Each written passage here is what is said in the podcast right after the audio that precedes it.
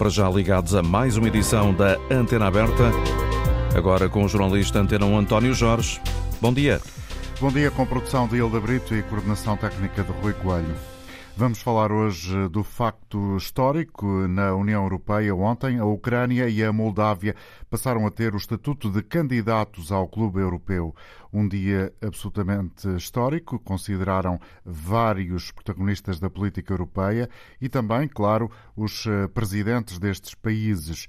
Maia Sandu e também Volodymyr Zelensky, mas eh, palavras de contentamento que rimam com as que foram ditas por, por exemplo, a Presidente da Comissão Europeia, Ursula von der Leyen, ou o Presidente do Conselho Europeu, Charles Michel, como recorda aqui a correspondente da Antena 1 em Bruxelas, André Neves. Ficou decidido e o Presidente do Conselho Europeu disse que é um dia que vai ficar para a história. Euh, é um momento histórico que nos permite definirmos os contornos da União Europeia. Decidimos atribuir o estatuto de candidato à Ucrânia e à Moldávia.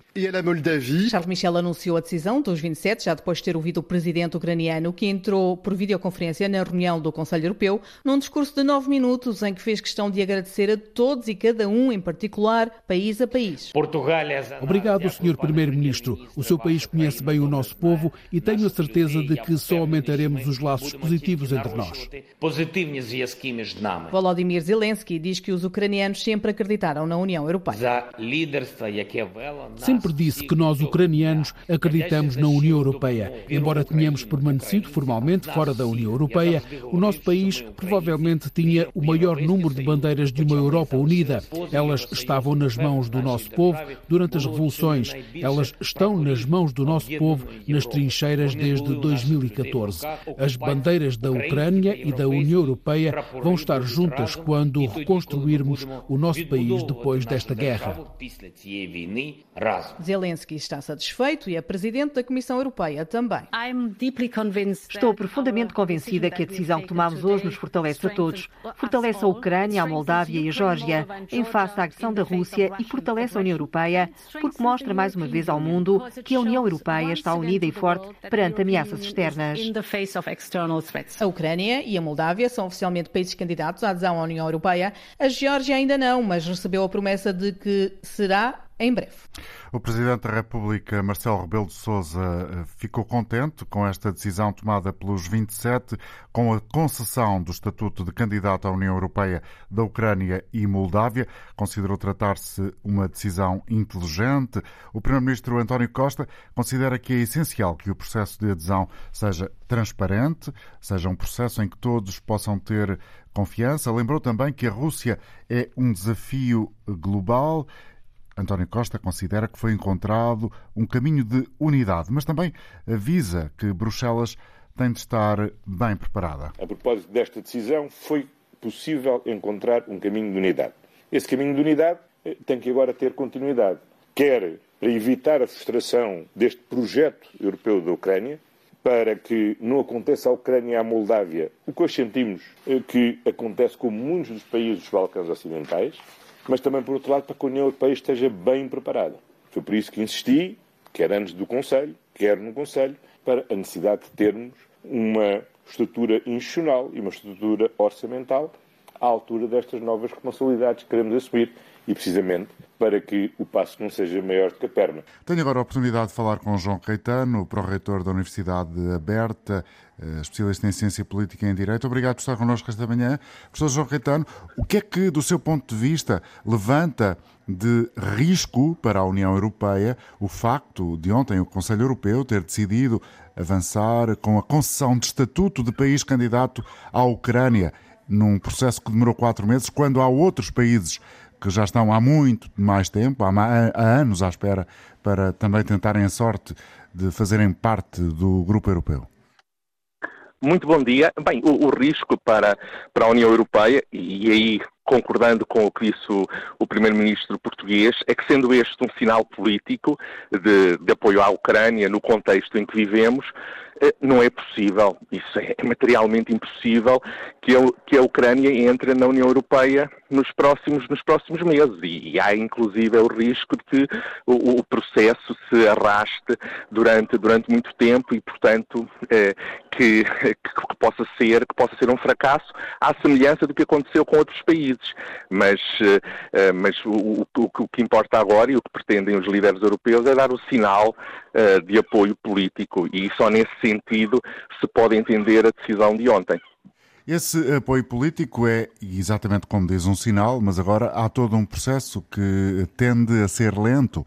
Eh, Portugal demorou muito tempo para lembrar eh, quem nos está a ouvir eh, para aderir à então Comunidade Económica Europeia.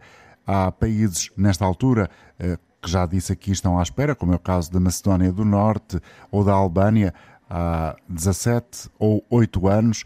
Hum, é provável que o processo ucraniano seja assim tão longo? Eu diria que sim, é muito provável, porque embora uh, a Presidente da Comissão Europeia tenha referido que a Ucrânia já cumpre com 70% dos, dos requisitos, a verdade é que, um, enfim, não é muito, uh, não é muito convincente. Uh, não temos dúvidas de que a Ucrânia enfrenta sérios problemas de cumprimento dos, dos critérios de entrada na, na União Europeia mesmo algumas situações como a, a questão da, da, corrupção, que é uma situação grave na, na, na, Ucrânia, que em certo sentido até aproxima mais da Rússia eh, do que dos Estados da, ocidentais, isso hum, não é fácil e nós também não sabemos como é que a Ucrânia vai sair de, de, depois da guerra, porque nós estamos a falar numa situação, relativamente aos outros países, que não vivem situações, situações de guerra.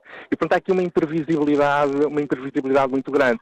E depois temos de perceber que há aqui líderes europeus, e, e falo especificamente dos casos da Alemanha, da França e da Itália, de que, de alguma forma, estranhamente ou não, o primeiro-ministro português acabou por ser um porta-voz, eh, que tinham uh, reticências e que seguramente têm as mesmas, as mesmas reticências hoje, e, portanto, eh, na verdade, isto pode, pode, pode atrasar-se, pode atrasar-se significativamente. E a União Europeia corre um, sério risco, eh, de, de, facto, de, à semelhança do que acontece com os outros países que, que referiu, e, e, podemos ainda referir o caso, que é um caso particular da, da Turquia, de, enfim, a, a, entrada não, não se fazer, porque, porque a alternativa, que é haver aqui uma entrada precipitada, que eu não acredito que isso aconteça, mas se isso acontecesse, poderia ser também eh, muito, muito muito difícil, até porque, vejamos, a entrada de novos países e, em particular, a eventual entrada da, da Ucrânia implicará uma, uma, uma revisão dos, dos tratados, sabendo nós que a Ucrânia eh, bem, para já seria, em termos de área, o maior país da, da, União Europeia, mas em termos de população, seria ou será um país eh, com um peso muito significativo. E, portanto, não é indiferente entrar um país pequeno, enfim, que depois nos processos, quer no Parlamento Europeu, quer nas decisões no Conselho Europeu, tem um peso diminuto, ou um país que vai ter um peso, um peso significativo. Aliás, essa era também um dos problemas associados à, à, à, à Turquia, não é? Porque aí, com uma população muito, muito significativa. E, portanto, eu diria que esperemos, enfim, eu, eu, compreendo o sinal político neste, neste momento, mas esperemos que haja, que haja consequências e que isto não seja apenas um fogo, um, que, um fogo que, que, depois não arde, não é? Ou seja, pode ser apenas um sinal que uh, cria uh, excessivas expectativas ao povo ucraniano. Exatamente, exatamente, e não há dúvidas de que o povo ucraniano, por várias razões, a guerra intensificou o sentimento nacionalista e sabemos que há muitas pessoas eh, na Ucrânia, uh, e, vê-se pelas próprias manifestações de associar a bandeira uh, da, da, da, Ucrânia, que também é azul e amarela à bandeira, à bandeira da União Europeia, e, e, e pensar que daqui pode vir um apoio efetivo da, da, da, da, União Europeia ao próprio conflito, e isto de forma forma imediata e, e, e não vai, uh, não tínhamos dúvidas. É impossível que a Ucrânia, a não ser, como digo, uh, que fosse uma entrada, uma entrada precipitada, mas isso é impossível. Uh, isto vai ser um processo, um processo longo, muito longo, e como digo, e se associarmos aqui o elemento guerra, Eh, não sabemos como é que a Ucrânia, quando é que a guerra vai terminar, como é que a Ucrânia vai sair da guerra. Enfim, todo, haverá todo um esforço de reconstrução uh, enorme. Agora, vamos ver se a Ucrânia, uh, porque, como digo, como é que a Ucrânia responde a este desafio, mas também como é que a própria União Europeia vai intervir para que não haja uma, uma outra situação, por exemplo, como, como, a Sérvia, como referiu, porque depois isto tem uma consequência, é que devido às opiniões públicas, que as expectativas são tão altas a favor de uma entrada na, na União e depois as, as, opiniões públicas podem virar-se contra a própria União. E isso é, é um fator isto... absolutamente determinante. Absolutamente determinante, absolutamente determinante. É que estamos aqui a falar, estamos a falar de expectativas e, e a ideia que fica para muita. E eu, eu estou à vontade porque eu, eu, eu, eu, não tenho dúvidas em afirmar que este é um sinal político importante, mas uh, pode passar a mensagem errada. Muito obrigado, João Caetano, pró-reitor da Universidade Aberta, Prazer foi meu. em Ciência Política. Um bom dia e bom fim de semana. Igualmente, muito obrigado. Muito obrigado. Queremos também ouvir a participação dos ouvintes através do 822-0101 ou 2233999956. Já vamos a isso. Agora, eh, connosco também Tiago André Lopes, professor de Diplomacia na Universidade Portugalense. Bom dia, obrigado pela colaboração. Bom dia. Ouvíamos aqui uh, estas ideias, uh, algumas uh, reticências relativamente à, à, forma como pode correr o processo daqui para a frente, a partir do momento em que a Ucrânia e também a Moldávia ficam nesta posição de candidato oficial a serem parte do uh, Clube dos 27, mas uh, antes disso eu gostava de o ouvir sobre uh, a afirmação política feita por Ursula von der Leyen, Presidente do, da Comissão Europeia, quando disse que esta decisão de ontem é claramente uma decisão que fortalece a todos e fortalece a todos face ao imperialismo russo. Um, de facto são, são afirmações fortes, mas eu acho que são afirmações um tanto quanto arriscadas. Isto porquê? porque se é verdade que a entrada ou a garantia do, do estatuto de candidato, tanto à, à, à Geórgia como à Moldova, tanto à Ucrânia como à Moldova, desculpem, são de facto um sinal menos simpático para Moscou. Também é verdade que num passado recente Moscou mostrou por várias vezes que a sua maior preocupação política é o processo de alargamento da NATO. E às vezes há alguma confusão na União Europeia, particularmente dos oficiais em Bruxelas, de achar que este tipo de decisões magoa a diplomacia russa é óbvio que a diplomacia russa vai reagir a isto de forma um tanto ao quanto uh, precipitada e é provável que nós nos próximos dois, três dias vejamos até declarações um pouco mais robustas, até um pouco mais agressivas. Eu não ficaria surpreso quanto a isso. Mas isto nunca foi propriamente algo que assustasse muito a Rússia por, por uma questão que era aquilo que dizia o, o, o, o convidado anterior. Materialmente, esta entrada uh, destes, dois, uh, destes dois Estados para este, esta posição de candidato não vai alterar o conflito na Ucrânia. Portanto, do ponto de vista material, ele não altera. E se é verdade que, do ponto de vista político, na União Europeia, está aquele sinal de que a União Europeia está atenta e que está disponível a abrir a porta a Estados como a Ucrânia, também é verdade. E é aqui que eu acho que o Ursula von der Leyen não fez o cálculo completo, porque estamos neste momento naquilo que nós às vezes chamamos de diplomacia emocional. Se é verdade que abrimos esta porta, também é verdade que abrimos a porta do descontentamento, tanto na Geórgia como na Bósnia-Herzegovina, que tinham expectativas que foram goradas. Ou até, por exemplo, na Albânia. A Albânia, a Albânia particularmente é diferente e até a Macedónia, a Macedónia, no sentido em que a Macedónia ficou barrada de ser uh, a Bulgária pleno. Uh, a Bulgária, sim. A Bulgária, uh, por causa de ser, de ser, barrada pela Bulgária, agora pela questão da língua. Um, e o que me parece é que estamos a, estamos a criar aqui várias condições para atrito com países que são eventuais candidatos e que, eventualmente, no, no, no, médio prazo, poderão até desistir do processo de candidatura à União Europeia. Nós já tivemos um caso desses recentemente, o caso da Islândia, que, quando percebeu que ia ser barrada pelos Países Baixos em 2015, abandonou a sua candidatura à União Europeia. Eu não ficaria surpreso neste processo negocial. A Bósnia, particularmente, até por causa das questões ligadas com a sua República Sérvia, a República Sérvia da Bósnia, eh, eu não ficaria surpreso que a Bósnia abandonasse ou refriasse o processo e também não excluiria que, daqui a cinco ou mais anos, na Geórgia houvesse uma inversão, uma vez que a Geórgia cumpre muito mais requisitos do que cumprem a Moldova e do que cumpre a Ucrânia. Eu dou-lhe aqui só dois números. O ranking que saiu em 2020 da Universidade de Wurzburgo sobre democracia colocava a Geórgia em 51º lugar, a Moldova em 61º e a Ucrânia em 92º. E, portanto, é difícil explicar à, à, à Geórgia. E eu, e eu, sei que a Comissão... Uh, libertou alguns trabalhos de casa para a Geórgia fazer, mas um dos muitos pontos foi esta, foi esta questão da polarização política. Ora, a polarização política que existe na Geórgia, é verdade, existe igual ou até pior na Moldova, que tem um parlamento fracionado ao meio. E, portanto, eu parece-me que ficou mal explicada esta exclusão da Geórgia e ela pode ser perniciosa. E, por outro lado, é a primeira vez que um país em guerra, a Ucrânia, eh, se senta, digamos assim, neste é. papel. É, é, é, essa é a questão que para mim é um pouco mais estranha, até porque se nós ligarmos esta aprovação às declarações de há três dias atrás do chanceler da Alemanha, Scholz, uh, o chanceler da Alemanha avisava há três dias atrás que a Ucrânia irá decisivamente precisar de um plano Marshall, ou seja, um grande plano de investimento para a sua reconstrução no pós-conflito. Ponto 1, um, nós ainda não sabemos quando vai ser o pós-conflito e a verdade é que ainda esta manhã nós vimos que o governador uh, ucraniano de Lugansk assumiu que Lugansk vai ser perdida, pelo menos nas próximas eh, semanas, que Lugansk é, é, é a Lysychansk foi abandonada, Severodonetsk vai ser abandonada também entretanto. E, portanto, materialmente o conflito não se alterou no terreno. E depois, este plano Marshall, se nós tivermos, para termos uma ideia, o plano Marshall, aos dias de hoje, seria qualquer coisa como 132 mil milhões de dólares para a reconstrução da Ucrânia. Só o esforço de reconstrução uh, uh, será, uh, levará um, um número significativo de anos em que o processo de candidatura não vai avançar.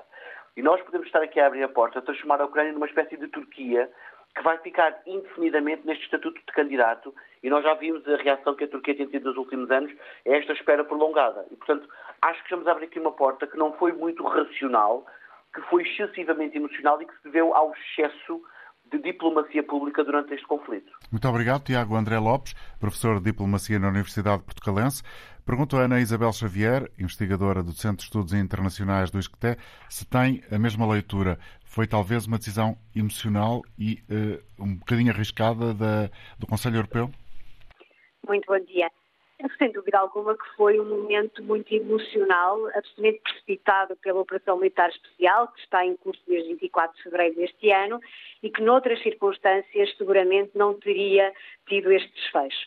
Mas a verdade é que se olharmos efetivamente para as conclusões do Conselho Europeu, que já começam a circular, nós percebemos que a perspectiva adotada uh, durante o dia de ontem pelos 27 chefes de Estado e de Governo é claramente uma perspectiva minimalista. Ou seja, sabia-se que uh, havia um debate que neste momento os 27 não estavam dispostos a ter e que iria criar mais divisões internas. E esse debate era o de preparar as instituições europeias, o de preparar o tratado, o novo tratado que vai suceder ao Tratado de Lisboa, para um alargamento a, a, a vários países que, na realidade, poderia já eh, enfim, embarcar não só os Balcãs, mas também eh, a Ucrânia e a Moldova, no sentido também de acolher uh, um Estado que não só uh, está efetivamente em guerra, como é um Estado de 40 milhões de habitantes, que significaria alterar por completo a composição das instituições comunitárias e o equilíbrio de poder interno em Bruxelas. Ora, esse debate está neste momento adiado, sine die, e os Estados-membros não estão efetivamente dispostos sequer a abrir abrir neste momento a possibilidade de discutir esse assunto. E por isso o que se adotou ontem foi uma perspectiva minimalista de tudo isto. A perspectiva minimalista é aceitar que nas condições atuais era necessário dar um sinal político, eh, nomeadamente à Federação Russa, no sentido dos Estados-membros estarem unidos eh, e apoiarem integralmente a soberania da Ucrânia e que isso significa não só apoiar com a proteção humanitária dos refugiados, com assistência de, à reconstrução, com sanções, mas também dando aqui uma perspectiva real de que pode vir a ser um Estado-membro da União Europeia. Essa perspectiva é então precipitada pela uh, Operação Militar Especial uh, em curso, quer à Ucrânia, quer à Moldova, e porquê também à Moldova, também em virtude da, do conflito ou, da, ou da, daquilo que se passa também na Transnistria e que poderia vir a ser, de futuro, também uma severa ameaça à estabilidade europeia. A Geórgia, para o entendimento europeu, tem efetivamente aqui muitas resistências, aí eu concordo um, com o Tiago quando diz que não há propriamente nada muito concreto que explique porque é que a Geórgia fica de fora, e portanto a única explicação, efetivamente, uma explicação política que é, neste momento, a Geórgia não serve de tampão como serve a Moldova e não tem que existir essa, essa, essa mensagem real à Federação Russa no caso da Geórgia, como tem que existir também no caso da Moldova. Portanto, o que se verificou ontem foi efetivamente o iniciar uh, de um processo que pode efetivamente estar condicionado desde o início, mas também por isso houve uma preocupação grande em falar com os países dos Balcãs Ocidentais que já estão com os seus processos em curso ou em perspectiva, no sentido de mostrar que Bruxelas não esqueceu os seus próprios processos, eles são independentes da luz verde que se está a dar à Ucrânia e à Moldova e agora é importante é, uh, orientar os esforços destes países para reformas profundas para que a expectativa gerada seja efetivamente concretizada num período de curto, médio prazo e não numa perspectiva de longuíssimo prazo. Ana, Ana Isabel Xavier, muito obrigado, bom dia e bom fim de semana. Obrigada, bom dia. Cumprimento o embaixador António Martins da Cruz. Eh, bom dia, senhor embaixador, antigo ministro dos Negócios Estrangeiros. O senhor eh, trabalhou muito também eh, na fase eh, de adesão de Portugal à então Comunidade Económica Europeia. Eh, Portugal eh, teve que esperar muito para ter acesso a este momento que está a viver agora a Ucrânia, quatro meses depois de ter sido dado o tiro de partida. Este, esta decisão que ontem eh, o Conselho Europeu uh, anunciou é uma decisão que tem que ser muito ponderada. De resto, temos ouvido no plano interno, por exemplo, o primeiro-ministro português António Costa a falar eh, das dificuldades desta adesão, alertar para os riscos. O senhor escreveu não, não há muitos dias no Diário de Notícias sobre isso, exatamente. Quais são Sr. Embaixador, os riscos desta uh, decisão, particularmente para Portugal e para os países do sul da Europa? Uh, muito bom dia. Uh, Deixe-me antes dizer-lhe, para quem nos está a ouvir, ter uma ideia do que são as dificuldades da adesão, o seguinte: uh, Portugal, desde o momento que pediu a adesão, em 1977, até ao momento em que entrou na então CEE, a 1 de janeiro de 86, esperou sete anos e nove meses.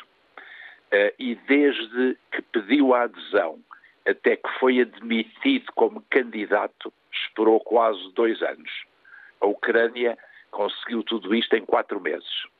Ora bem, para responder à sua pergunta, agora começam os tempos difíceis e eu acho que o primeiro-ministro português está a ter uma leitura correta o que se passou ontem em Bruxelas uh, foi o seguinte: foi a pressão dos países de leste, a pressão dos países de leste uh, que forçou uh, a aceitação da candidatura, a aceitação oficial da candidatura da Ucrânia, da Moldávia e não da Geórgia. Porquê? Porque a Geórgia não tem fronteira com nenhum dos países de leste. Curiosamente, quer a Ucrânia, quer a Moldávia, que foram ontem aceites, têm territórios ocupados pela Federação Russa. No caso da Moldávia, a Transnistria, no caso onde estão soldados russos, creio que dois ou três mil, e no caso da Ucrânia, todos nós sabemos e vemos nas televisões, estamos nas rádios e lemos nos jornais todos os dias. Eh, quais são os riscos para Portugal, para responder concretamente à sua pergunta? Eh, eu acho que nós temos vários riscos com a adesão da Ucrânia se, entretanto, a União Europeia eh, não der os passos que são necessários. Eh, vamos lá ver. Primeiro, a Ucrânia não cumpre os chamados critérios de Copenhague, ou seja, não cumpre os critérios da democracia, não cumpre os critérios da corrupção, não cumpre os critérios de proteção das minorias, não cumpre os critérios de economia de mercado. Uh, e porquê é que não os cumpre? Só para dar alguns exemplos. Eh, desde que começou a invasão russa, foram proibidos oito ou nove partidos políticos porque eram pró-russos. Eh, eh, não podem ser proibidos partidos políticos. Foram determinados na legislação da Ucrânia várias medidas contra a utilização da língua russa, autores russos, músicos russos, bailarinos russos, etc. Atendendo a que uma percentagem de 15 ou 20% eh, da população da Ucrânia tem a língua russa como língua original eh, e não estão a ser protegidas as minorias.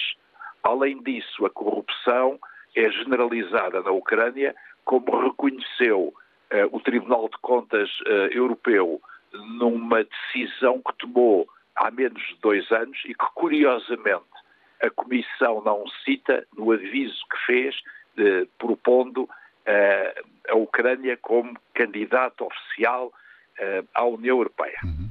Uh, quando se diz que a Ucrânia é europeia e por isso merece ser parte da União Europeia, também é um argumento algo falacioso, porque a Suíça é tão ou mais europeia que a Ucrânia ou a Islândia e não estão na União Europeia porque não querem. Portanto, não basta ser europeu para entrar na União Europeia. Há outros países que são europeus e que não estão na União Europeia. Depois, eh, não podemos esquecer que há 10 países a bater à porta da União Europeia. E desses 10 países, a começar pela Turquia, que está há quase 50 anos à espera. É por isso que o senhor eh, prevê um eventual cenário de eh, uma União Europeia a 35 daqui a alguns anos seguramente, até porque uh, a resposta que foi dada ontem uh, pelo Conselho Europeu aos, aos seis países dos Balcãs Ocidentais é o que podemos chamar uma resposta esfarrapada, porque há alguns que cumprem os critérios de Copenhague muito melhor do que a Ucrânia e a própria Moldávia. Portanto, a União Europeia vai ter que decidir se os quer ou não quer como membros da União eles vão continuar, eh, estão a fazer reformas, mas seguramente precisarão de menos reformas do que a Ucrânia, porque é a primeira vez que um país invadido e um país em guerra é admitido como candidato à União Europeia. Depois, quais são os riscos para Portugal concretos? Os riscos para Portugal são os seguintes. O primeiro, a União Europeia tem que estar preparada para admitir um candidato. No caso da Ucrânia, vamos ter um candidato que tem 41 milhões e meio de habitantes, mas que tem um PIB per capita, ou seja, um rendimento, a riqueza de que dispõe cada ucraniano, 20, um bocadinho menos de 29% da média da União Europeia. Ou seja, vai ser necessário, primeiro, desviar muitos fundos europeus para a Ucrânia. Calcula-se que nos primeiros seis anos eh, cerca de 100 mil milhões mais o preço da reconstrução da Ucrânia, que seguramente os Estados Unidos e o Canadá e a Austrália não vão pagar e estão à espera que seja a União Europeia a ajudar a Ucrânia nisso. Já se calcula, o, o, o, ontem, o anteontem, o presidente do Banco Europeu de Investimentos calculava em 1,2 trilhões, ou seja, 1,2 milhão de milhões de euros o preço da reconstrução da Ucrânia, dito pelo Presidente do Banco Europeu de Investimentos no Luxemburgo. Eh, e uma parte deste dinheiro vai ser com certeza dado pela União Europeia. Isto significa que vai haver um desvio das verbas e que Portugal vai deixar de beneficiar de verbas. Não, não são só não é só o, não são só os fundos europeus, são os fundos que recebem neste momento a região norte, a região centro, a região do Val do Tejo e a região do Alentejo, uh, além da Madeira e, sobretudo, dos Açores. Porquê? Porque com a entrada da Ucrânia e da Moldávia, baixa de tal maneira a média europeia que essas regiões portuguesas deixam de receber fundos europeus, que são essenciais para o seu desenvolvimento. Depois, uh, a entrada da Ucrânia vai fazer eh, que seja alterado o sistema de votos no Conselho Europeu, porque o sistema de votos é baseado na população e vai alterar o número de membros do Parlamento Europeu, em prejuízo dos países da dimensão portuguesa. Ou seja, vamos ter menos votos quando for necessário votar para decidir e vamos ter menos parlamentares europeus. Depois vai haver uma deslocação do centro estratégico da União Europeia para o leste e para o centro da Europa, em prejuízo dos países do Sul e dos países europeus e atlânticos como Portugal.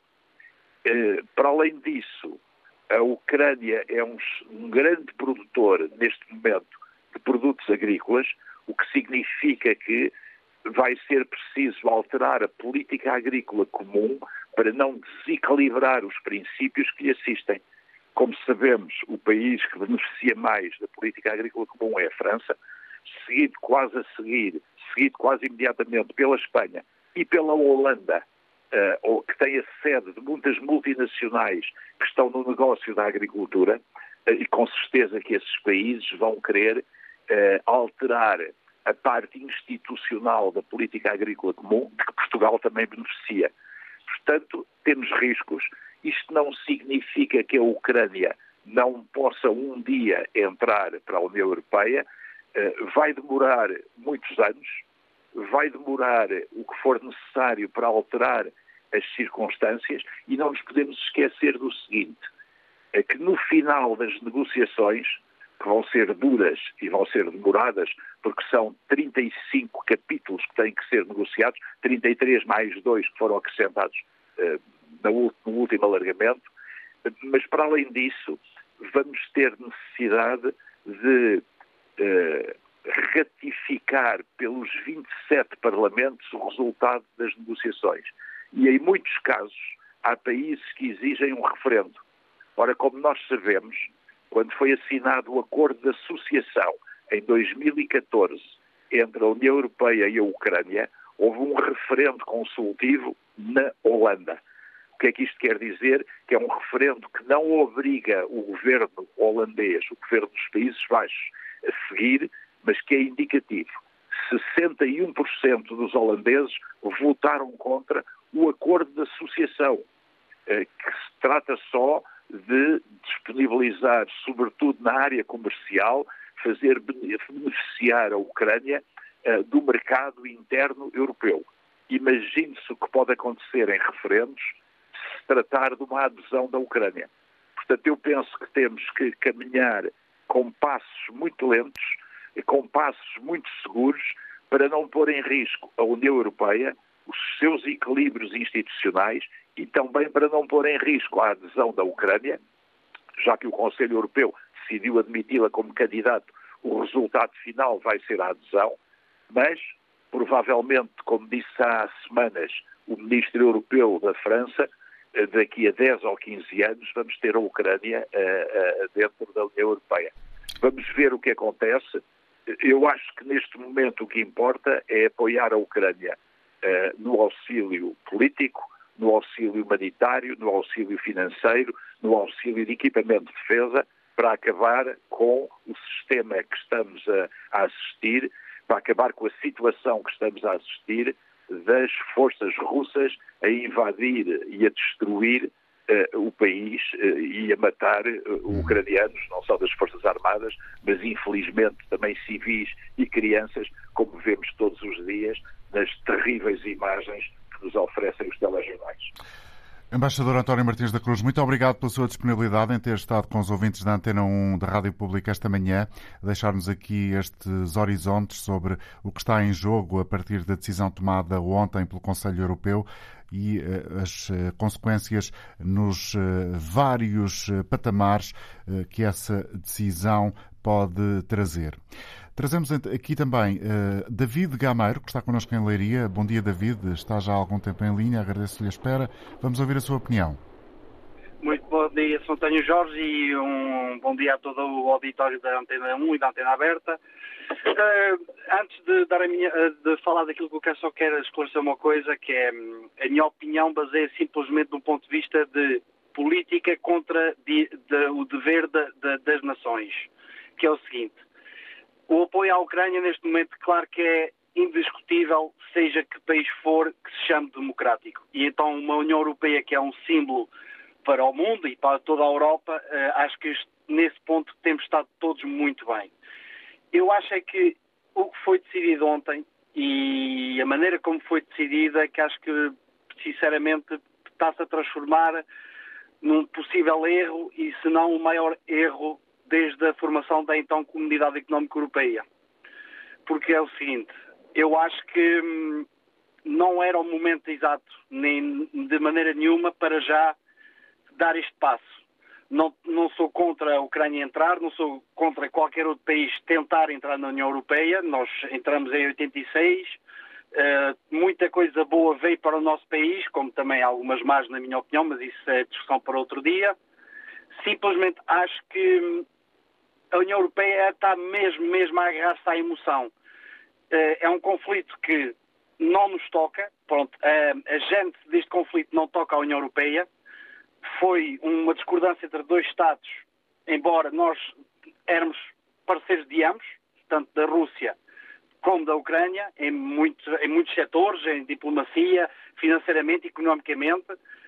Simplesmente acho que hum, isto foi uma maneira de a União Europeia lavar um bocado a face de que, do que eu acho que foram muitos erros que foram tomados pela própria União Europeia desde o início do conflito. Uhum. Porque eu sou, eu sou defensor que as sanções, eh, ou pelo menos o modelo das sanções, têm sido impostas pela União Europeia está muito errado. Eu, sanções a conta-gotas contra um país como a, a Federação Russa não, não, não faz sentido porque é assim, nós estamos dependentes, como nós sabemos muito bem, do ponto de vista energético da Rússia, mais os países nórdicos, mas estamos todos dependentes e vê-se agora o estado em que os mercados de energia estão, o mercado dos combustíveis está, está a trazer repercussões por tudo o que é uh, produtos terciários, a transformação, a agricultura, a indústria alimentar, tudo. Está a ser, a ser tudo levado de arrasto.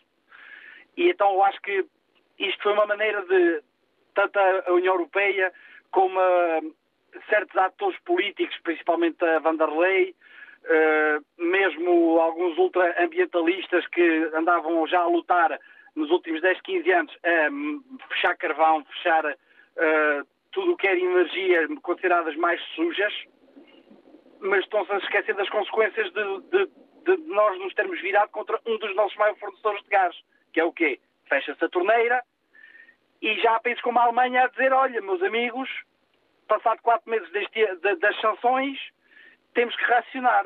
E estamos a falar da Alemanha.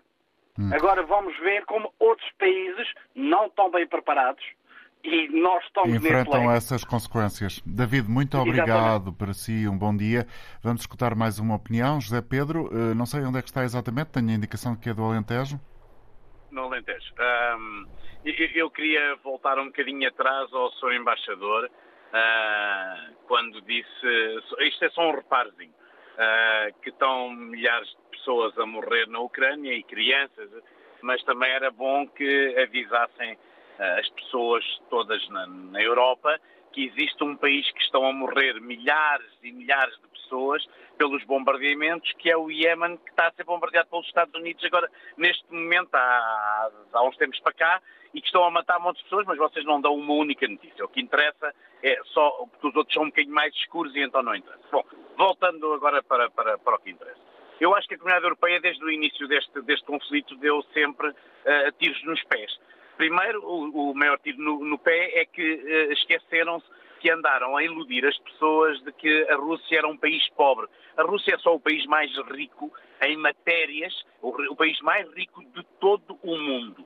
Depois dependemos da Rússia, os europeus dependem 100% da Rússia. E vão ver o que é que vai acontecer, porque agora andámos 30 anos para trás porque vai-se buscar o carvão outra vez. E a Alemanha, exatamente como disse este ouvinte anterior, e tem razão, o que vai acontecer à Alemanha? Bom, eu posso lhe dar um prognóstico, uh, dado que trabalho na matéria, que é petróleo, uh, uh, posso lhe dar uma, uma, uma, uma, uma ideia. A América instigou todos os países e a Comunidade Europeia, no seu todo, a cortar com as compras de petróleo e de gás à Rússia. Explique-me o senhor que é jornalista como é que a América continua a comprar petróleo e gás à Rússia. Por isso, iludiram-nos, uh, enfiaram-nos num buraco sem saída e agora não temos ponta para onde se porque nós precisamos da Rússia como pão para a boca ou um cego precisa de vista. Não vale a pena o senhor o senhor é apenas jornalista e eu já estou farto de especialistas em tudo. Uh, o petróleo e o gás precisamos da Rússia 100% e vai-se ver o que vamos pagar. Nós é que vamos pagar. Todos os europeus é que vão pagar bem caro. Depois há um outro ponto que o Sr. Embaixador disse e muito bem, e, e, e, que é preciso as pessoas entenderem. A Ucrânia é o quê? A Ucrânia de democrata tem zero. Nem sequer candidato deveria ser à comunidade europeia. Nem, nem candidato, porque isso vai nos trazer pior, que é guerrilhas entre nós, porque já começou pela Inglaterra, que sempre foi assim em tratados e acordos e contratos, sempre dá o dito por não dito, é um hábito, é um hábito, já é em tudo, até na indústria petrolífera é a mesma coisa. É, é, é, e que fizeram o primeiro abanão à comunidade europeia. E a comunidade europeia levantou-se. E agora a América acabou de tapar o resto. Porque os senhores não se iludam que a América, o pior que podia ter acontecido à América foi quando a comunidade europeia se começou a desenvolver como se desenvolveu. Agora a América está a cantar coleiro, está ali sentadinho, compra o petróleo, mas diz não comprem o petróleo aos russos. Mas eles compram. Porquê? Porque o petróleo americano vai ser vendido aqui aos, aos, aos, aos, aos, aos ceguinhos dos europeus. Obrigado, José Pedro, pela sua participação. Bom dia. Pedro Madeira Frofa é professor de Direito Europeu na Universidade do Minho. Obrigado por estar connosco esta manhã. Bom dia, Bom dia. professor. Eh, esta decisão que hoje já ouvimos aqui várias opiniões e que é histórica eh, do ponto de vista de vários líderes, abre eh, também muitas questões relativamente à própria continuidade da União Europeia e à capacidade da União Europeia de absorver novos membros e na possibilidade da transição para a ideia de maioria qualificada. Ou seja, temos em cima da mesa da agenda europeia nesta altura uma ideia de que é preciso mudar a unanimidade, mas ter unanimidade para, para, para conseguir mudar a ideia de decidir por unanimidade. Estamos, é estamos aqui, portanto, a dar um pontapé de saída para um processo ainda mais complexo, visto do ponto de vista institucional.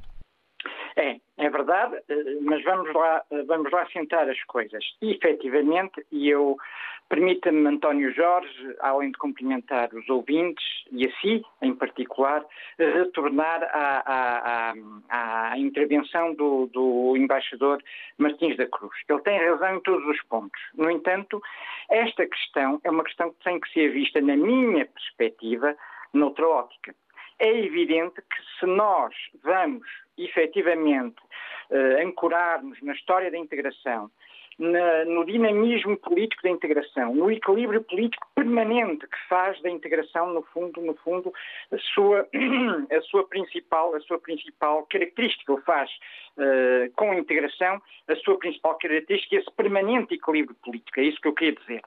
Se vamos às regras do tratado, nomeadamente ao artigo 49 do Tratado da União Europeia. Se vamos aos critérios de Copenhague estipulados pelo Conselho de 1993, repito, de 1993, ratificados em 1995, salvo erro, pelo Conselho de Madrid, e, efetivamente, neste nosso quadro, que é o quadro vigente, digamos, é o quadro jurídico da integração e é o quadro tradicionalmente político de, dos equilíbrios, do dinamismo de equilíbrios políticos da integração, efetivamente nós temos aqui muitíssimos problemas para resolver.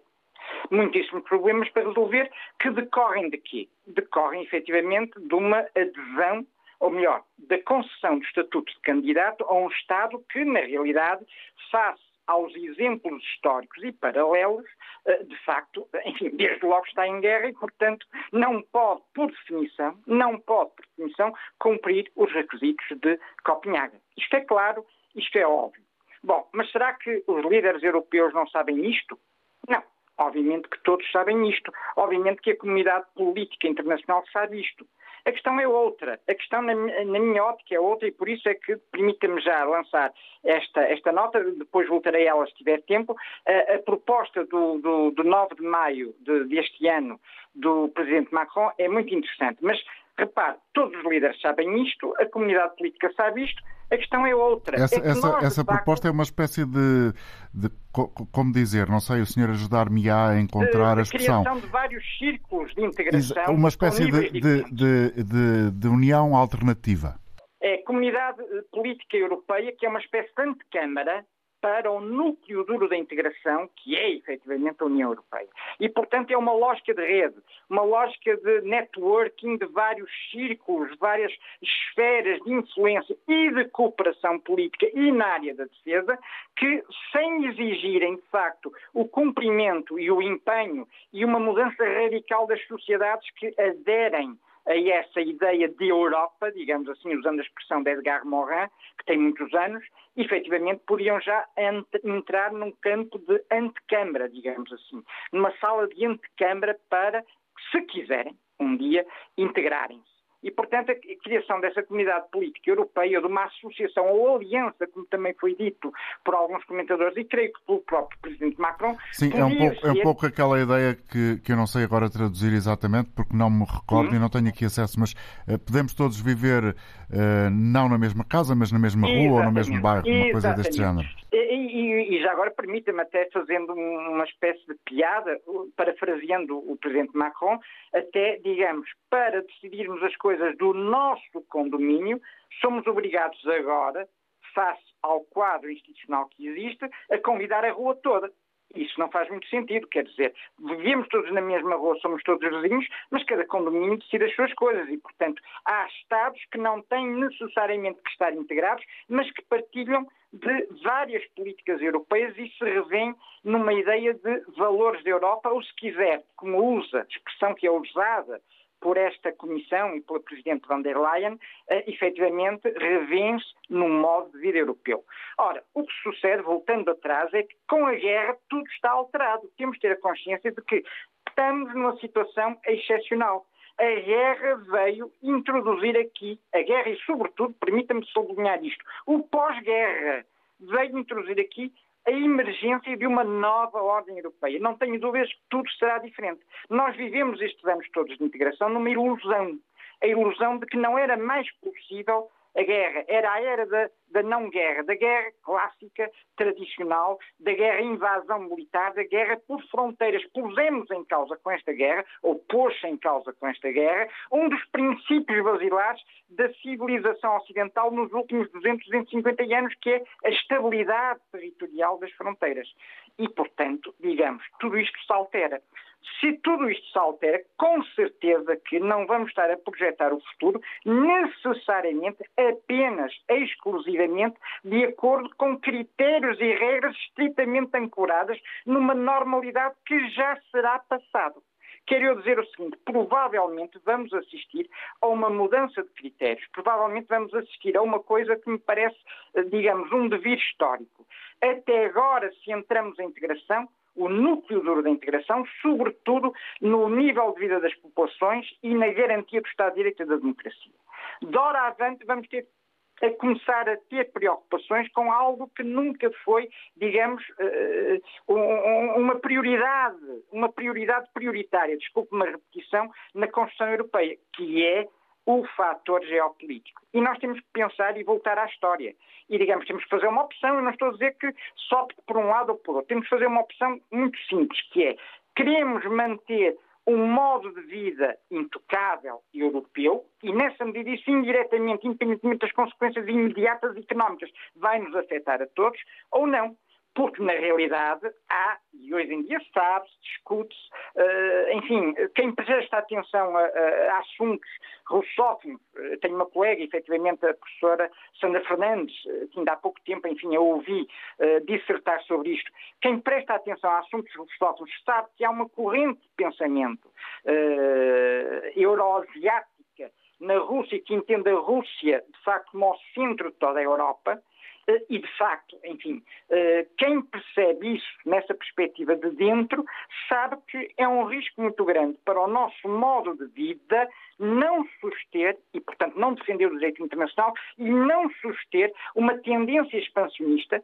que junta uma lógica ideológica, uma lógica de interesses económicos, eh, enfim, dessa corrente conservadora, por exemplo, infletida pelo, pelo pensamento de, de, filósofos como Alex uh, Dugin, eh, que vê a Rússia como, de facto, algo ou o centro de uma Eurásia que vai dos Urais até Lisboa. E, portanto, é uma questão, de facto, política a médio prazo, política no sentido de preservar um determinado modo de vida, os valores do artigo 2 do Tratado da União Europeia, ou seja, uma construção de poder que respeite os direitos humanos, a democracia, o Estado de Direito, a dignidade da pessoa humana, a liberdade individual, que, no fundo, seja acrescentada pela teleologia, ou seja, pela razão de ser dos tais critérios de Copenhaga, ou seja, a existência de um funcionamento económico livre, uma hum. economia de mercado e concorrencial, uh, a existência de todo um modo, vamos resumir isto, eu sei que já estou. É, estamos mesmo em cima do tempo. Um modo do... de vida europeu que está em causa. E deixo, lógica, e deixo na lógica daquilo que está a dizer uma recomendação a um livro chamado A Guerra pela Eternidade, de Benjamin Teitelbaum, que é muito interessante na perspectiva daquilo que nos disse aqui nos últimos minutos, na necessidade de percebermos o que sucede em vários aspectos do chamado tradicionalismo com uh, toda a significância que este conceito tem e que agora é muito difícil de explicar. Obrigado pela colaboração, uma vez mais. Chegamos ao Obrigado. final desta emissão de hoje da Antena Aberta. Voltaremos na próxima segunda-feira. Para todos, bom fim de semana.